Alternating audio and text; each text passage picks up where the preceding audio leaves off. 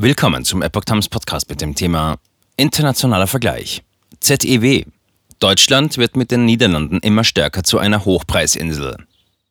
Ein Artikel von Epoch Times vom 28. Juni 2022. Dass Deutschland von russischen Gaslieferungen abhängt, ist bekannt. Doch wie steht die Wirtschaft in dieser Hinsicht im Vergleich zu anderen Industriestaaten da? Nicht gut, resümiert das Mannheimer ZEW.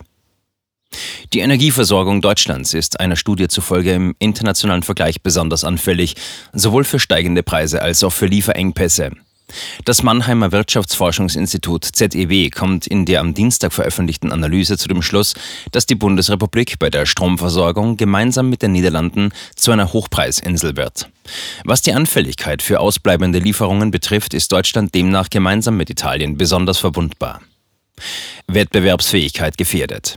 Beide Faktoren gefährden laut ZEW die Wettbewerbsfähigkeit und machen Deutschland für Industriezweige mit hohem Energieverbrauch unattraktiv.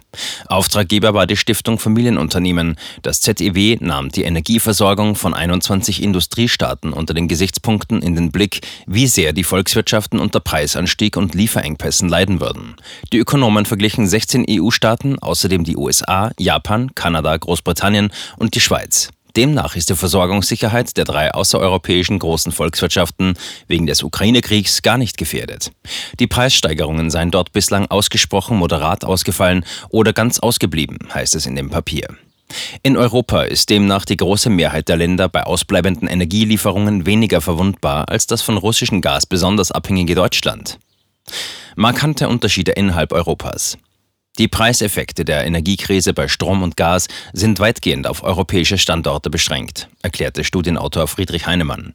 Innerhalb Europas gebe es markante Unterschiede. Deutschland wird zusammen mit den Niederlanden immer stärker zu einer Hochpreisinsel. Nicht nennenswert gestiegen sind die Strompreise laut ZEW-Analyse etwa in Frankreich oder in der Schweiz. Im Falle einer Gasrationierung würden die Bereiche Metallverarbeitung, Chemie und Papier den größten Schaden nehmen. Erhebliche Schäden in weiteren Branchen wären laut ZEW wegen dann fehlender Vorprodukte nicht ausgeschlossen. Die Wettbewerber in Übersee haben kein Problem, resümierte Stiftungsvorstand Rainer Kirchdörfer. Und die Wettbewerber in Europa können angesichts geringerer Verbrauchsmengen rascher umschichten. Sowohl die Stiftung Familienunternehmen als auch das ZEW appellierten an die Bundesregierung. Die Wirtschafts- und Energiepolitik hierzulande muss daher Antworten auf die Frage finden, wie die Wettbewerbsfähigkeit Deutschlands für energieintensive Unternehmen erhalten werden kann.